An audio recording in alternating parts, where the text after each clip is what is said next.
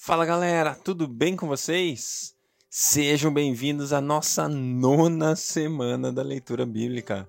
É muito bom estar com vocês, é muito bom saber que você está sendo edificado pela palavra de Deus nesses dias, nesse ano da sua vida. Muito bom, estamos então na nossa nona semana da leitura bíblica anual e hoje nós vamos começar a ler pelo livro de Levíticos nós vamos continuar a leitura do livro de Levíticos e nós vamos ler Levítico 23, Levítico 24 e também Lucas capítulo 13. Levítico 23 e 24 e Lucas 13. Deus, obrigado pelo teu amor, pela tua bondade. Deus, obrigado pelas tuas misericórdias que se renovaram nesse dia. Deus, a sua bondade é o que nos conduz ao arrependimento, é o que nos conduz para perto de ti, Deus, e eu quero dizer de todo o meu coração eu quero estar perto, eu quero me aproximar, eu quero colocar minha vida aos teus pés. Muito obrigado, Jesus, pelo teu amor. Muito obrigado, Espírito Santo, pela tua presença, porque o Senhor habita em mim, o Senhor fala comigo, o Senhor me instrui. Eu quero me submeter à sua instrução com alegria. Espírito de Deus, muito obrigado. Deus Pai, muito obrigado. Jesus, muito obrigado. Fala conosco nesse tempo de leitura da Sua palavra, abre os nossos olhos para ver e ter revelação que vai além da letra, em nome de Jesus. Amém. Glória a Deus. Levítico capítulo 23.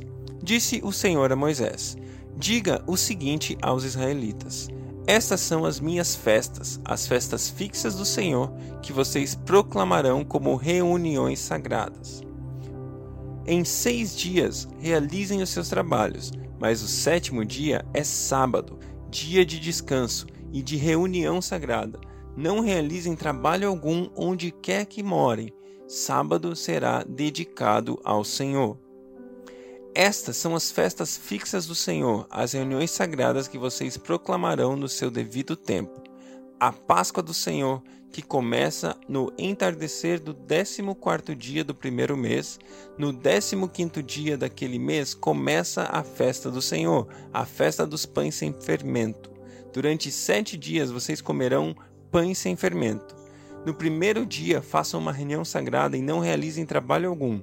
Durante sete dias apresentem ao Senhor ofertas preparadas no fogo, e no sétimo dia façam uma reunião sagrada e não realizem trabalho algum. Disse o Senhor a Moisés: Diga o seguinte aos israelitas: Quando vocês entrarem na terra que dou a vocês e fizerem colheita, tragam ao sacerdote um feixe do primeiro cereal que colherem. O sacerdote moverá ritualmente o feixe perante o Senhor para que seja aceito em favor de vocês. Ele o moverá no dia seguinte ao sábado. No dia em que moverem o feixe, vocês oferecerão em holocausto ao Senhor um cordeiro de um ano de idade, sem defeito. Apresentem também uma oferta de cereal de dois jarros, da melhor farinha amassada com óleo, oferta ao Senhor preparada no fogo, de aroma agradável, e uma oferta derramada de um litro de vinho. Vocês não poderão comer pão algum, nem cereal tostado, nem cereal novo, até o dia em que trouxerem essa oferta ao Deus de vocês. Esse é um decreto perpétuo para as suas gerações, onde quer que vocês morem. A partir do dia seguinte ao sábado, o dia que vocês trarão o feixe da oferta ritualmente movida, contém sete semanas completas. Contem 50 dias, até um dia depois do sétimo sábado. E então apresentem uma oferta de cereal ao Senhor. Onde quer que morarem, tragam da casa dos pães, da casa, dois pães feitos com dois jarros da melhor farinha, cozidos com fermento, como oferta movida dos primeiros frutos ao Senhor. Junto com os pães, apresentem sete cordeiros, cada um com um ano de idade e sem defeito, um novilho e dois carneiros. Eles serão um holocausto ao Senhor, como oferta de cereal e oferta derramada. É oferta preparada no fogo, de aroma agradável ao Senhor. Depois sacrifiquem um bode como oferta pelo pecado e dois cordeiros, cada um com um ano de idade, como oferta de comunhão o sacerdote moverá os dois cordeiros perante o Senhor como, como gesto ritual de apresentação. O sacerdote moverá os dois cordeiros perante o Senhor como gesto ritual de apresentação, com o pão dos primeiros frutos. São uma oferta sagrada ao Senhor e pertencem ao sacerdote.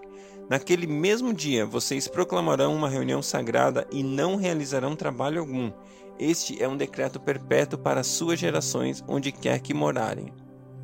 Quando fizerem a colheita de sua terra, não colham até as extremidades da lavoura, nem ajuntem as espigas caídas da sua colheita. Deixem-nas para que o necessitado ou o estrangeiro. Eu sou o Senhor, o Deus de vocês. A festa das trombetas. Disse o Senhor a Moisés: Diga também aos israelitas: No primeiro dia do sétimo mês, vocês terão um dia de descanso, uma reunião sagrada, celebrada com toques de trombeta. Não realizem trabalho algum, mas apresentem ao Senhor uma oferta preparada no fogo. Disse o Senhor a Moisés: O décimo dia deste sétimo mês é o dia da expiação. Façam uma reunião sagrada e humilhem-se, e apresentem ao Senhor uma oferta preparada no fogo não realizem trabalho algum nesse dia, porque é dia de expiação. Quando se faz propiciação por vocês perante o Senhor, o Deus de vocês.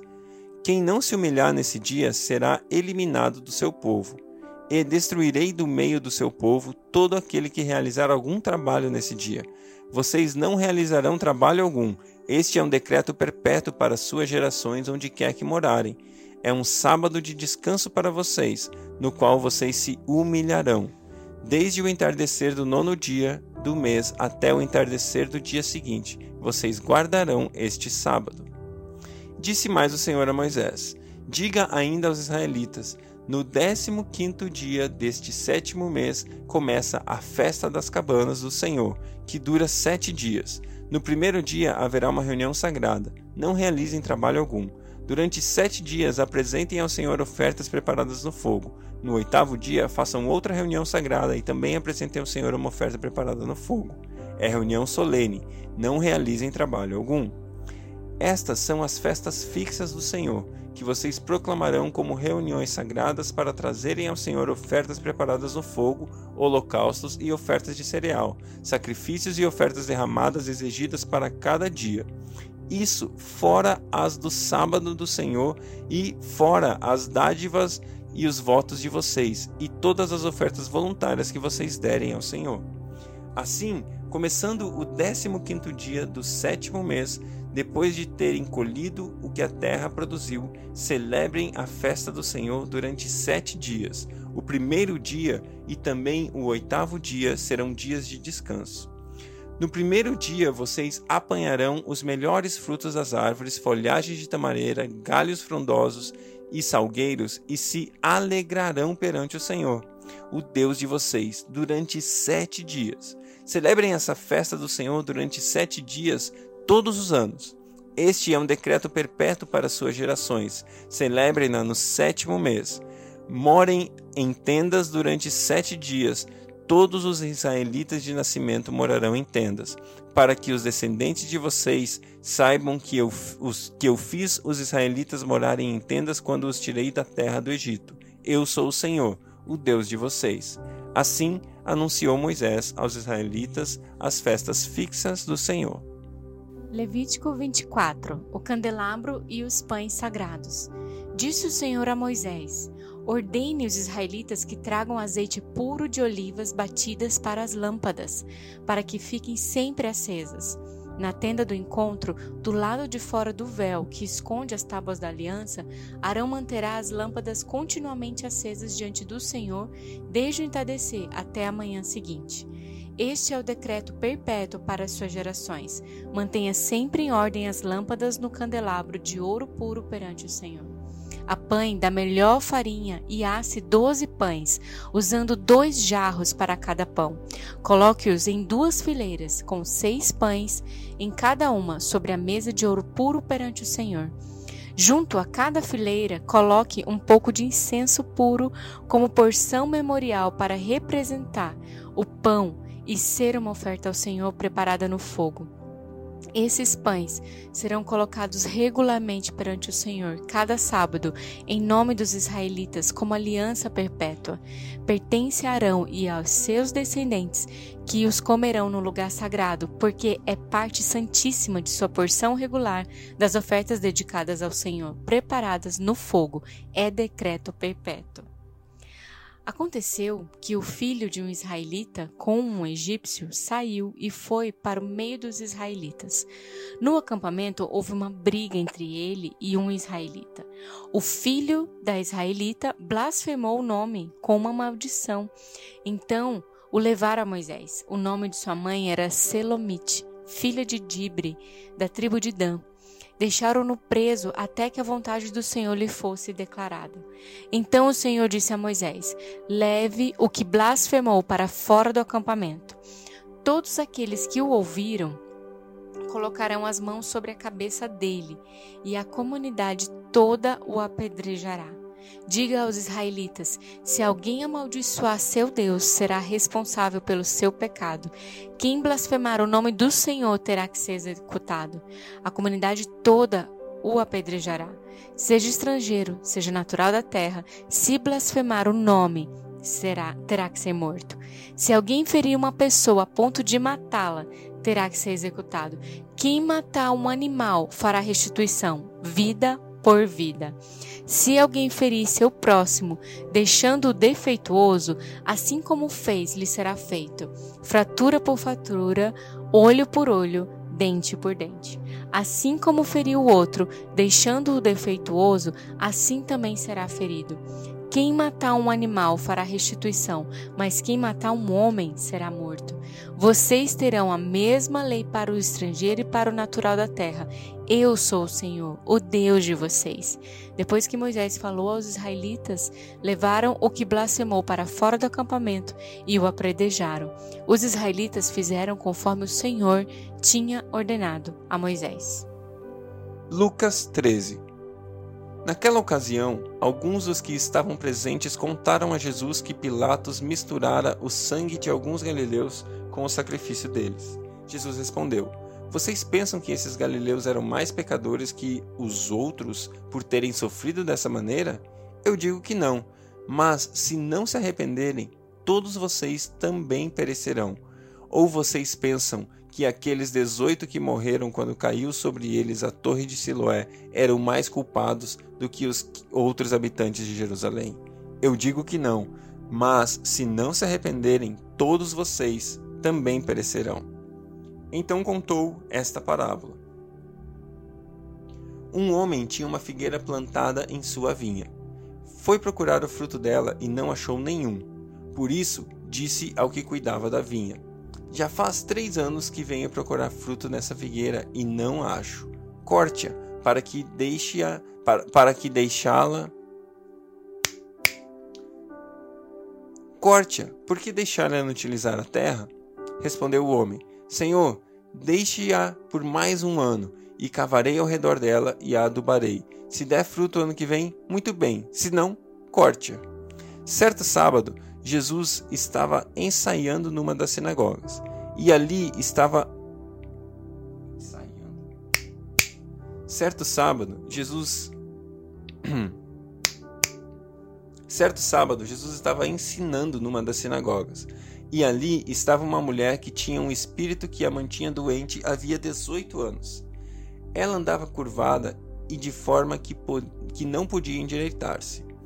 Ao vê-la, Jesus chamou-a à frente e disse: Mulher, você está livre da sua doença. Então lhe impôs as mãos e imediatamente ela se endireitou e passou a louvar a Deus. Indignado porque Jesus havia curado no sábado, o dirigente da sinagoga disse ao povo: Há seis dias em que se deve trabalhar. Venham para serem curados nesses dias e não no sábado. O Senhor lhe respondeu: Hipócritas, cada um de vocês não desamarra no sábado o seu boi ou jumento no estábulo e leva dali para dar-lhe água? Então, esta mulher, uma filha de Abraão, a quem Satanás mantinha presa por 18 anos, não deveria no dia de sábado ser liberta daquilo que aprendia? Tendo dito isso, todos os seus oponentes ficaram envergonhados, mas o povo se alegrava com todas as maravilhas que ele estava fazendo. Então, Jesus perguntou: com que se parece o reino de Deus? Com que eu compararei? É como um grão de mostarda que um homem semeou em sua horta. Ela cresceu e se tornou uma árvore, e as aves do céu fizeram seus ninhos e seus ramos. Mais uma vez ele perguntou: Com que compararei o reino de Deus? é como o fermento que uma mulher misturou com uma grande quantidade de farinha, e toda a massa ficou fermentada. Depois, Jesus foi pelas cidades e povoados e ensinava, prosseguindo em direção a Jerusalém. Alguém lhe perguntou: Senhor, serão poucos os salvos? Ele lhes disse: Esforce-se para entrar pela porta estreita, porque eu digo a vocês que muitos tentarão entrar e não conseguirão. Quando o dono da casa se levantar e fechar a porta, vocês ficarão do lado de fora, batendo e pedindo: Senhor, abra-nos a porta. Ele, porém, responderá: Não os conheço, nem sei de onde vocês são. Então vocês dirão: Comemos e bebemos contigo e ensinaste em nossas ruas. Mas ele responderá: Não os conheço, não sei de onde são vocês. Afastem-se de mim, todos vocês que praticam o mal. Ali haverá choro e ranger de dentes quando vocês virem Abraão, Isaque e Jacó e todos os profetas do reino de Deus, mas vocês excluídos. Pessoas virão do Oriente e do Ocidente, do Norte ao Sul, e ocuparão os seus lugares à mesa do reino de Deus. De fato, há últimos que serão primeiros, e primeiros que serão últimos. Naquela mesma hora, alguns fariseus aproximaram-se de Jesus e lhe disseram: Saia e vá embora daqui, pois Herodes quer matá-lo. Ele respondeu: Vão dizer àquela raposa: Expulsarei demônios e curarei o povo hoje e amanhã, e no terceiro dia estarei pronto. Mas preciso prosseguir hoje, amanhã e depois de amanhã, pois certamente nenhum profeta deve morrer fora de Jerusalém. Jerusalém, Jerusalém, você que mata os profetas e apedreja os que são enviados a você. Quantas vezes eu quis reunir os seus filhos como a galinha reúne seus pintinhos debaixo de suas asas, mas vocês não quiseram. Eis que a casa de vocês ficará deserta. Eu digo que vocês não me verão mais, até que digam: Bendito o que vem, em nome do Senhor.